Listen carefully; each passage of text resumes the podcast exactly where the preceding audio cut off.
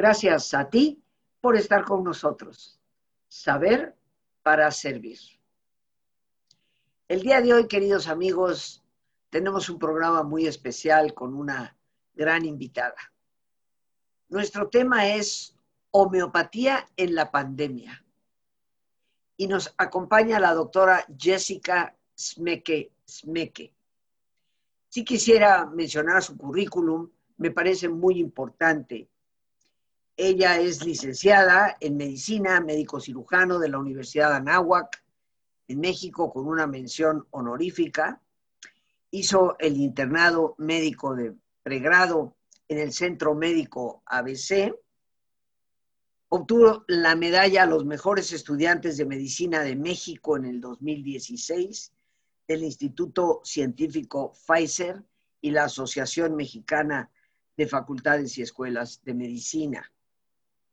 Tiene una especialidad en métodos de investigación en ciencias de la salud por la Universidad Anáhuac en México.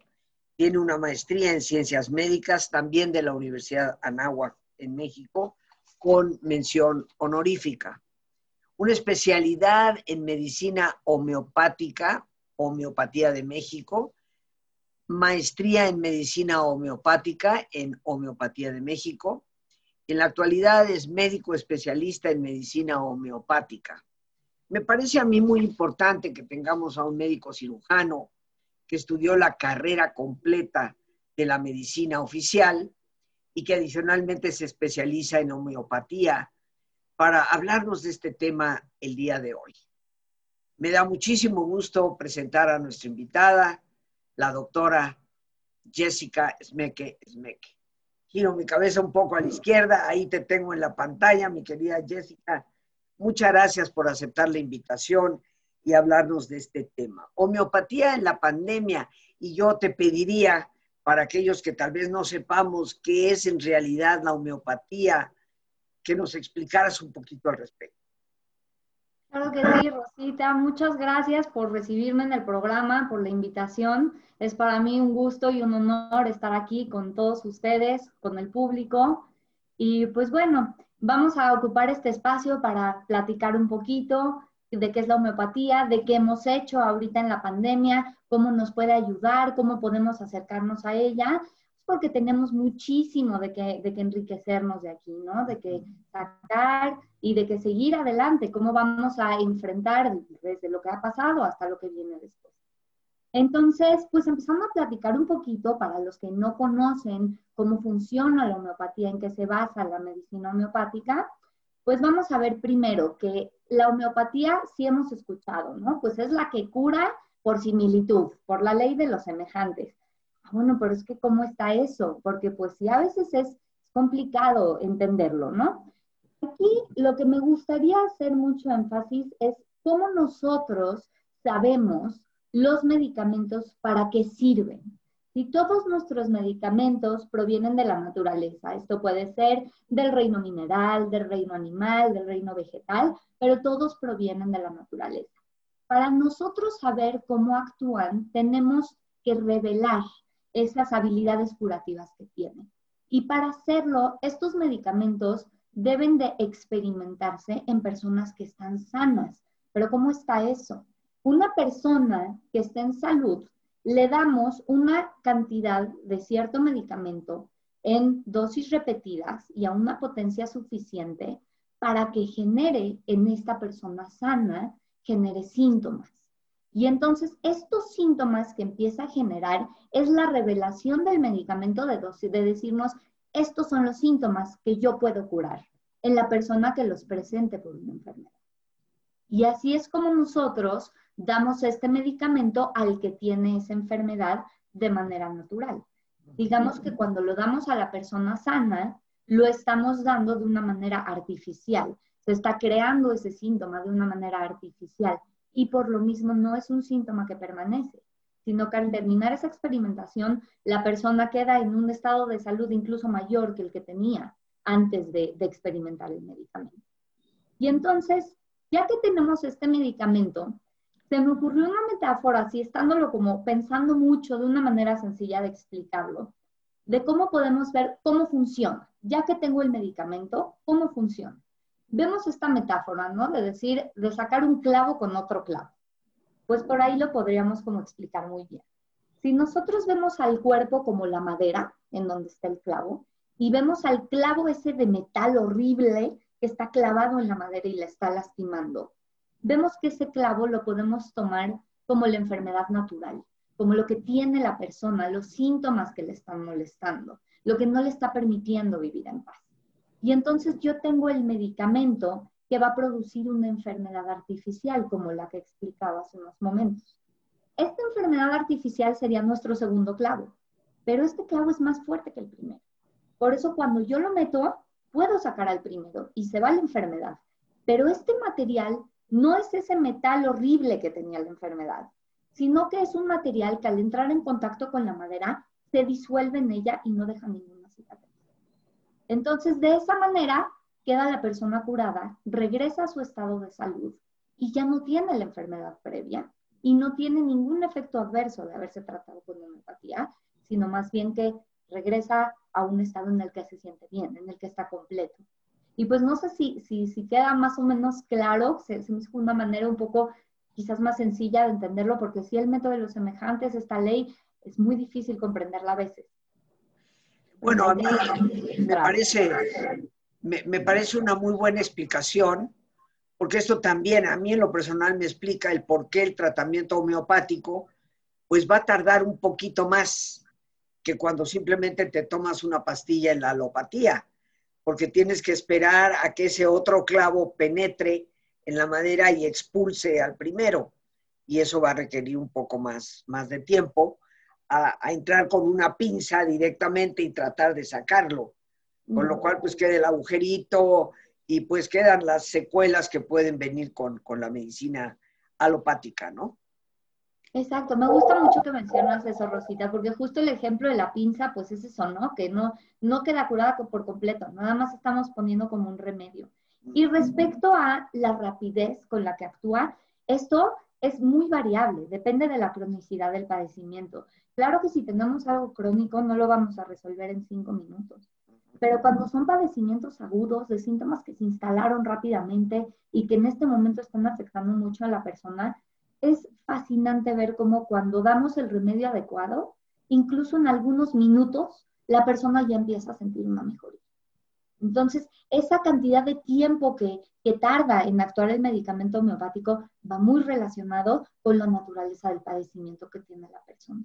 Y si en padecimientos agudos, pues puede llegar a ser una verdadera salvación en, pocos minutos. Bien, ahora, eh, habiendo explicado eh, más o menos el principio de la homeopatía, ¿cuál ha sido el papel de la homeopatía en esta pandemia? ¿Qué nos ofrece la homeopatía, vamos a decir, como preventivo del COVID o como algo que nos va preparando, fortaleciendo en caso de que nos llegue a dar? O bien como un tratamiento si la persona tiene desafortunadamente el COVID. Cuéntanos, por favor. Claro que sí, mira, en todas estas áreas que mencionas es fascinante la, la, la, el papel, vamos, que tiene la, homeopatía. Y vamos primero un poco remontándonos a la historia, ¿no? Desde su concepción de la homeopatía hace más de 200 años, ha tenido un papel importantísimo en decenas de epidemias que se han presentado, ¿no? Y lo que es increíble es que en la gran mayoría de los casos tiene mejores resultados que la, que la medicina tradicional, que la medicina oficial que utilizan. Y esto se, se lleva viendo desde los años 1800, ¿no? Y aquí lo que es muy interesante ver como, digo por mencionar algunas, ¿no? La, epidemia de la fiebre tifoidea, del cólera, de la fiebre amarilla, todas ellas en el siglo XIX, o ya sea el siglo XX, la influenza española, la epidemia de poliomielitis, se ha, se ha utilizado en todas.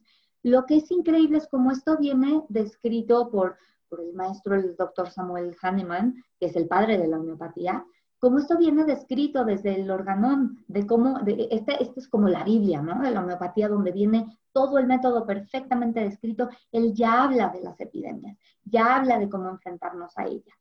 Y vemos unos datos impresionantes, eh, me permito ahorita citar a la doctora Nancy Malik, ella es también investigadora y ha hecho una, un, compendio precioso de cómo, cómo funcionó la homeopatía en las diferentes epidemias. Ella publicó esto en 2013 y menciona, por ejemplo, en la del cólera en Londres en 1854.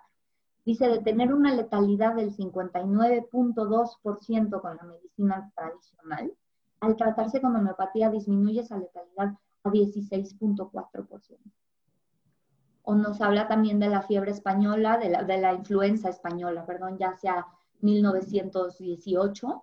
Estos datos que ya compila son de Pittsburgh, en Estados Unidos. Ella habla de una letalidad del 70% que está registrada, del 30%, disculpa, del 30% que está registrada con la medicina oficial, mientras habla de una letalidad del 1.05% al tratarse con homeopatía. Entonces, si vemos cómo la diferencia es abismal de cómo, cómo reaccionan los pacientes ante ello. ¿Y cómo lo usamos? Entonces, si ya vemos cómo, cómo está funcionando, pues queremos usarlo ahorita. ¿Cómo lo hacemos? Lo más importante, y me permito de entrada decirlo por primera vez porque lo vamos a repetir mucho durante esta explicación, es la individualización. Nosotros en homeopatía tenemos que individualizar. Este es uno de los pilares de la ciencia médico-homeopática y es uno de los principios que tenemos que seguir a toda costa. ¿Por qué? Todos los enfermos enferman de una manera diferente. No todos tienen la misma experiencia de enfermedad. Y lo vemos ahorita de manera muy evidente en los síntomas físicos. Como hay personas que están contagiados, tienen, tienen su infección por COVID, pero ni siquiera presentan síntomas. Y como hay personas que desgraciadamente fallecen después de haberlo presentado. Entonces, la individualidad es muy importante. El espectro de síntomas es muy amplio. Y esto estamos hablando de lo físico, pero también en lo mental, ¿no? Tenemos a, a esta persona que dice, bueno, ya, ya se contagió de COVID y dice, me urge que acaben mis días en los que tengo que estar aislado porque estoy desesperado y ya necesito salir. Pero también tenemos el otro que tiene nada más un poquito de fiebre y nada más, quizás una tosecita, pero está estable y está bien y está con un miedo de, es que me voy a morir, es que lo peor viene, y es otro estado mental completamente diferente del primero.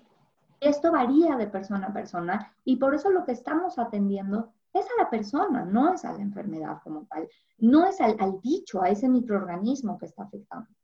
Entonces, esto es una ventaja muy grande que nosotros tenemos ante cualquier enfermedad, porque precisamente no estamos enfocados en que tenemos que tener un medicamento específico para matar al SARS-CoV-2, ¿no? Que es este virus que ocasiona la enfermedad del COVID-19. Y si no tengo el medicamento específico, se me acaba el mundo. No, de eso no depende nuestro método. Nuestro método depende de atender a la persona. Y al nosotros atender a la persona, lo que hacemos con esta individualización es modificar el terreno que tiene. Este terreno que está propiciando que se reproduzca el virus, que siga viviendo ahí, nosotros lo cambiamos y le quitamos las condiciones que está aprovechando el virus para vivir ahí. Entonces, cuando no tiene cómo, cómo sobrevivir, la infección termina por sí sola. Y esto, siendo ahorita con, la, pandemia del COVID o siendo con cualquier otra infección, esto funciona de esta manera en cualquier enfermedad y por esto nosotros en medicina homeopática no necesitamos cambiar nuestro método para atacar a esta enfermedad, incluso si es algo nuevo. Y esto es una ventaja enorme porque tenemos descritas todas las pautas de cómo hacerlo y de cómo enfrentarnos a ello. Esto, esto me, me viene a la mente, ¿no? Escuchándote, que obviamente la homeopatía nos puede ofrecer, si nos llegamos a contagiar, una ayuda que sí haga posible no solo la supervivencia, sino el fortalecer a nuestro cuerpo para no darle al bicho, como tú lo dices, el espacio adecuado para seguir reproduciéndose en nuestro interior. Exactamente, y ese es todo el objetivo, que nosotros podamos llevar nuestro sistema inmune al máximo para que podamos seguir existiendo en esta totalidad de salud que tenemos. Y esto pues nos va a ayudar a prevenir el contagio, pero en caso de contagio también tener, tener una resolución mucho más rápida y mucho más benigna. Entonces, nos ayuda de todas las maneras. Pero ahora, esto me lleva a lo siguiente, porque decimos, bueno, si es una pandemia, pues tenemos síntomas muy similares en todas las personas, ¿no? Ya sabemos que la fiebre, la tos, la dificultad para respirar son como los tres principales síntomas, ¿no? Decimos, ¿por qué voy a individualizar si toda esta gente presenta esto? Ok, aquí viene lo más interesante de cómo se estudian las epidemias en, en homeopatía. Nosotros no podemos definir por un solo caso cómo se va a comportar una enfermedad, sino que tenemos que estudiar decenas, cientos, miles de casos para poder ver cómo se comporta y también mencionar que esto puede variar de población a población. No en todos los países se está presentando de la misma manera. Algunos países en los que predominan ciertos síntomas y en otros donde predominan otros. Hemos visto, por ejemplo, aquí en México, que ha habido muchos síntomas gastrointestinales y quizás en otros no se había presentado tanto, además de todo lo respiratorio. Entonces, nosotros lo que hacemos al estudiar a todos estos casos que se presentan es hacer una imagen de cómo se comporta de manera general esta enfermedad. Y con base en esta imagen, empezamos a buscar cuáles son los medicamentos que más se parecen a esta enfermedad que se está presentando. Y este grupo pequeño de medicamentos, que pueden ser dos, tres, cuatro, hasta seis, pueden ser varios medicamentos que varíen en ciertas cosas, pero que se parezcan mucho a la enfermedad, ellos son los que se llaman el genio epidémico. Así es como le llamamos nosotros, que son los principales medicamentos que vamos a utilizar para hacer frente a esta, a esta pandemia, a esta enfermedad. ¿Cómo, ¿Cómo les llamaste genio? Genio epidémico. Genio epidémico. Okay. Son los principales medicamentos que se asemejan a la enfermedad que está en curso en la epidemia, en este caso, la, enfermedad del COVID-19. Sí, por eso de repente escuchamos, ¿no? Que hay gente que está tomando como prevención, que están tomando brionía o que están tomando arsénico. ¿Por qué? Porque estos son medicamentos que se asemejan a la enfermedad. Sin embargo, es importante encontrar dentro de ellos qué es lo individual, lo individual que presenta cada persona. Por esto es, es lo que estábamos preguntando, ¿por qué individualizar si los síntomas son tan parecidos en todos los casos? Pues es que sí son parecidos, pero difieren porque cada persona presenta sus peculiaridades de cómo está enfermando, de cómo está viviendo este momento de enfermedad. Y si nos vamos a la lista extensa, pues vamos a encontrar 17, 20 medicamentos, dependiendo del ángulo clínico en el que estemos estudiando la enfermedad, que puedan ser funcionales. Entonces, ¿cómo voy a saber cuál dar a la persona? Tengo que ver a la persona, no tengo que ver al bicho lo que le está causando. Y otra cosa que es de fundamental importancia mencionar en este momento son las predisposiciones que tenemos. Si esta, esta herencia, los antecedentes heredofamiliares con los que venimos. Nosotros, todas las personas, todos absolutamente, tenemos factores de riesgo para enfermar de ciertas condiciones. Estos factores de riesgo tenemos los modificables y los no modificables. Los no modificables son estos que tenemos por herencia. Si nosotros nacimos en una familia en donde tenemos muchísimos familiares que son diabéticos o que son hipertensos o personas que se han infartado o desgraciadamente que prevalezcan los casos de cáncer en la familia, pues son condiciones a las que estamos predispuestos a, a padecer. Entonces, eso no lo podemos cambiar, eso es algo que ya traemos con nosotros desde el momento de nacer. Pero los factores de riesgo modificables es en lo que tenemos que enfocarnos. ¿Qué es esto? Todos los hábitos higiénicos, lo que debemos de hacer de alimentarnos adecuadamente con todos los grupos de alimentos, de hidratarnos correctamente, bañarnos, tomar algunos minutos de, sol al día, hacer actividad física, dormir suficientes horas, no consumir sustancias nocivas, ¿no? Como el alcohol, el tabaco, todas estas cosas que nosotros podemos modificar va a ayudar a disminuir esa predisposición que tenemos ya de padecer estas enfermedades. ¿Y por qué menciono esto? Porque justamente en donde vemos los pacientes que tienen antecedentes de enfermedad crónica, ya sea en ellos o ya sea en la familia, estamos predispuestos a presentar complicaciones por el COVID-19. Y entonces, de aquí la importancia de centrarnos en llevar todas estas medidas y de aquí ayudarnos también con el medicamento homeopático individualizado que va a ayudar a potenciar toda esa ese sistema inmune, toda esa salud de la persona para poderle hacer frente a esta enfermedad. Este, eh, Jessica, tenemos que irnos ya a nuestro ejercicio, pero hay una pregunta que quiero dejar ahí eh, no para el tintero eterno, sino para el regreso, cuando regresemos de la relajación, porque obviamente entiendo perfecto el cómo una persona que se ha contagiado de COVID es un individuo que por factores genéticos, ambientales, va a tener una predisposición o disposición distinta entre cada uno. Y por eso el concepto de la homeopatía de se trata al individuo, no a la enfermedad, me parece importantísimo. Pero la pregunta es, ¿nos ofrece la homeopatía medidas preventivas? O sea, hay los famosos chochitos que nosotros pudiéramos llegar a consumir como una prevención por si llegamos a contagiarnos, nuestro sistema esté mucho más fortalecido y nos pueda ayudar. Esa es la pregunta que te dejo ahí en lo que nos vamos a nuestro ejercicio y regresamos. ¿Te parece? muchas gracias, Rosita. Claro que sí. Bien. Pues bien, amigos, nos vamos a relajar como es nuestra sana costumbre. Te pido que te pongas cómodo y si te es posible hacer el alto completo, el alto total, qué mejor que es cerrar tus ojos. Y en una posición cómoda, con tus ojos cerrados, toma conciencia de tu respiración, del entrar y el salir del aire en tu cuerpo.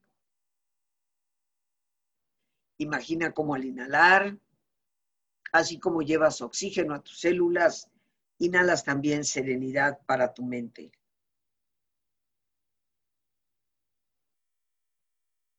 Al exhalar,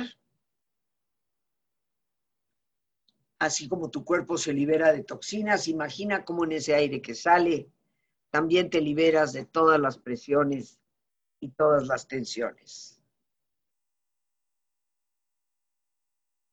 Respira profundamente.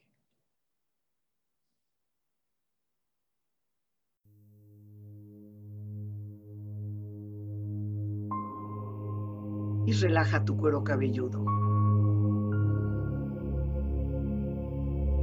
Todos los músculos que cubren tu cabeza.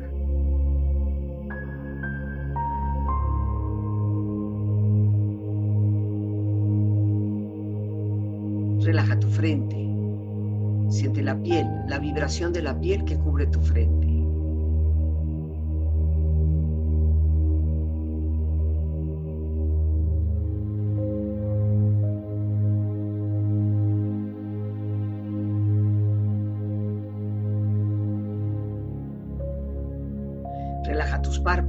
Los tejidos que rodean tus ojos.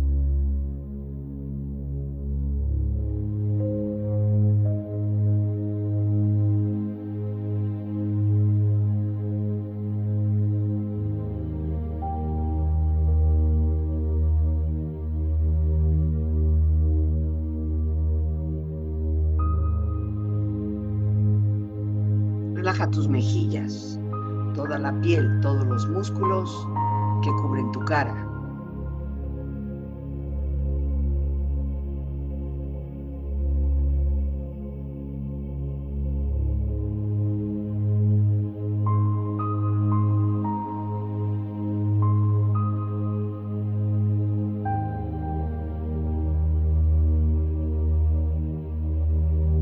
Relaja tu cuello y tu garganta. Siente su flexibilidad, equilibrio balance.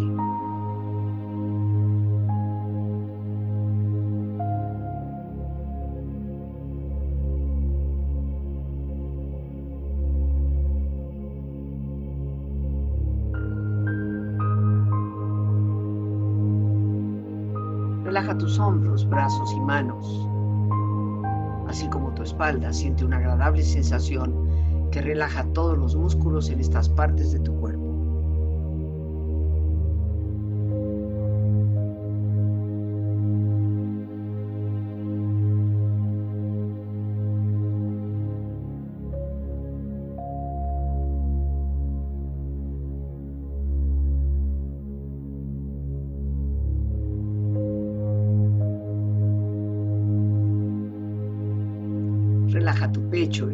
E interiormente, relajando todos los músculos, imaginando a todos tus órganos internos funcionar rítmica y saludablemente.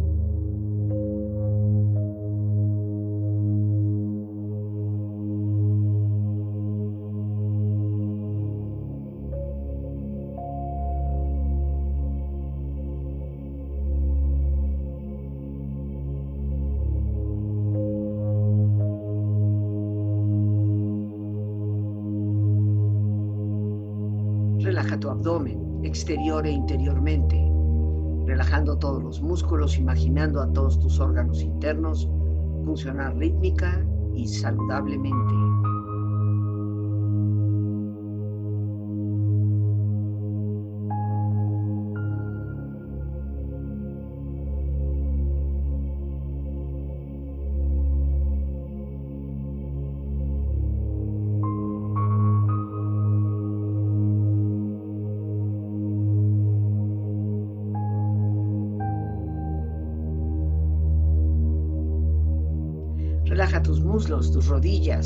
Siente la piel, la vibración de la piel que cubre estas partes de tu cuerpo.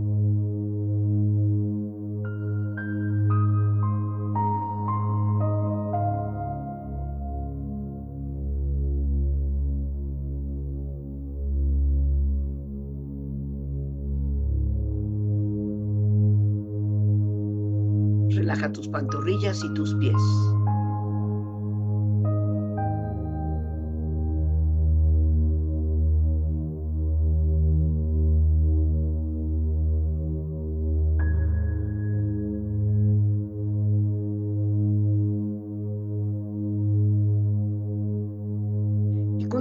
Profundamente relajado, proyecta en tu mente la imagen de un lugar ideal para el descanso. Imagina los colores, los sonidos, los aromas. Es una escena de belleza y paz. Siente estar ahí.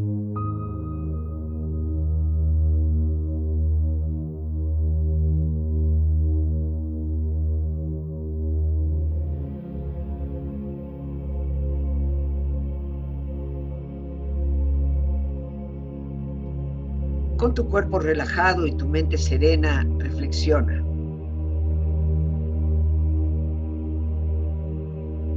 La medicina no es solo una ciencia, sino también el arte de permitir que nuestra propia individualidad se comunique con la individualidad del paciente.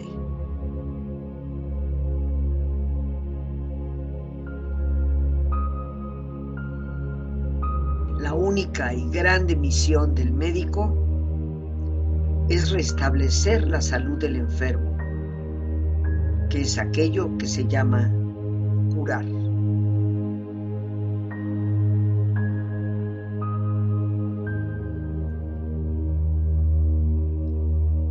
Tu vida es una copia impresa de tus pensamientos.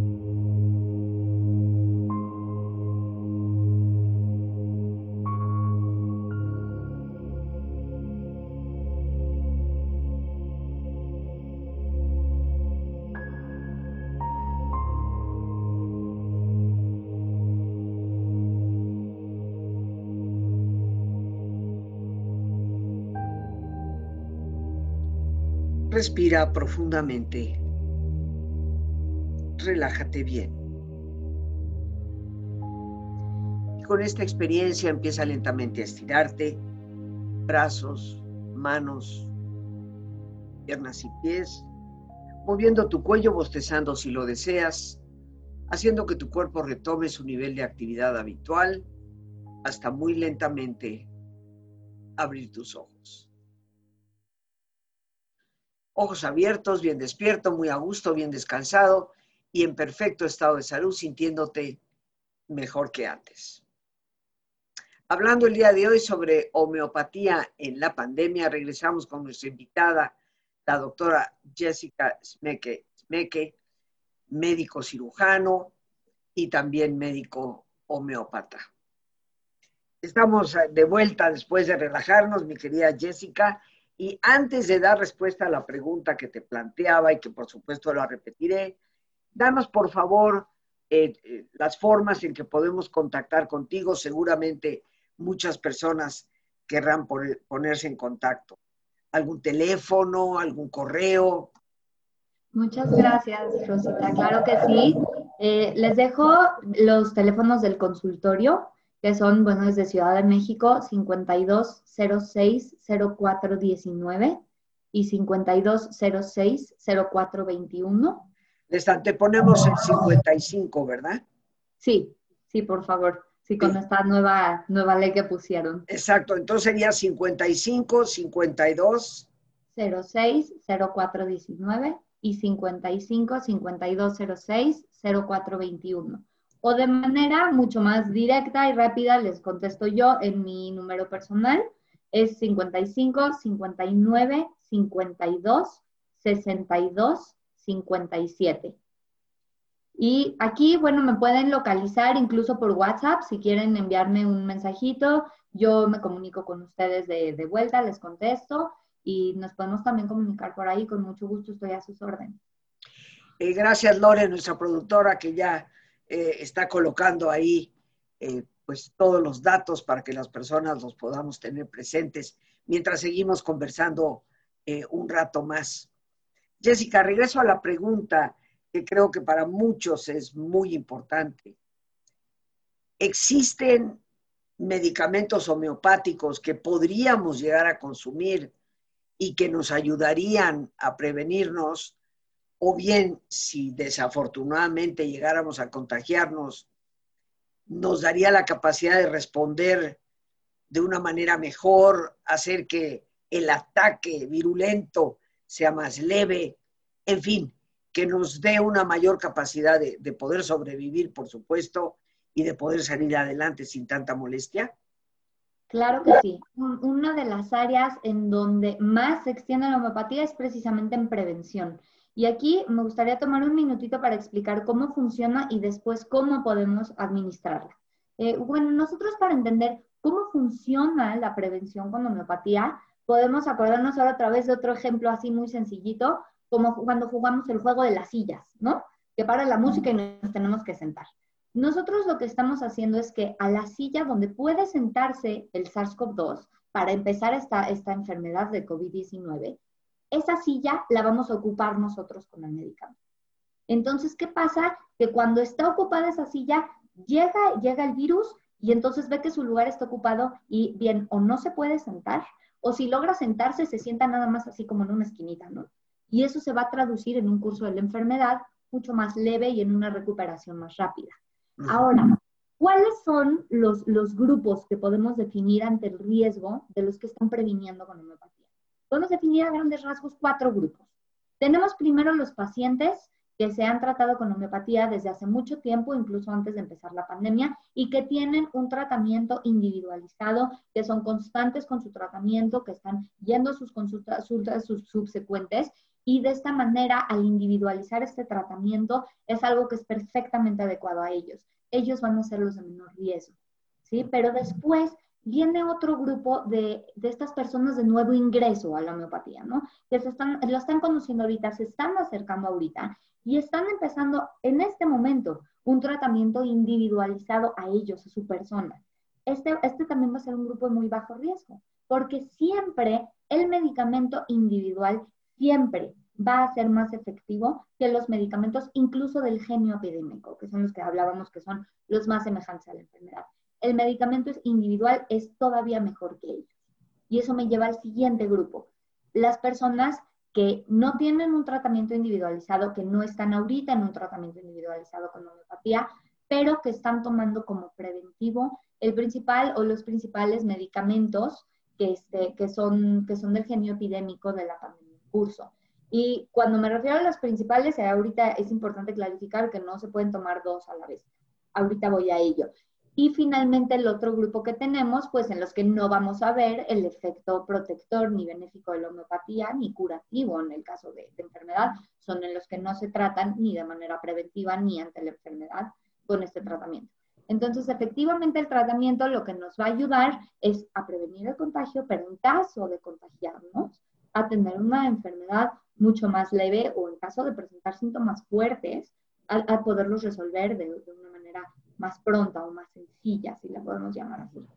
Es muy importante ahí aclarar que nunca debemos tomar dos medicamentos a la vez, ni al mismo tiempo, ni que estén mezclados en el mismo glóbulo. Y este es otro de los pilares de la homeopatía, que es la individualidad medicamentosa, un solo medicamento a la vez. Todos los medicamentos en homeopatía tienen acción tanto a nivel mental y emocional como a nivel físico. Entonces, si nosotros metemos más de un estímulo, simplemente van a chocar entre ellos y no vamos a lograr el efecto que estamos buscando. Es un solo medicamento a la vez, mejor aún si es el individualizado. Y si no es el individualizado, uno de los medicamentos del genio epidémico. Bien, ahora obviamente para saber cuáles serían, porque estoy segura que muchas de nuestras personas que nos hacen favor de escucharnos y vernos estarán diciendo, yo quiero saber qué puedo tomar a nivel de homeopatía como para prevenirme.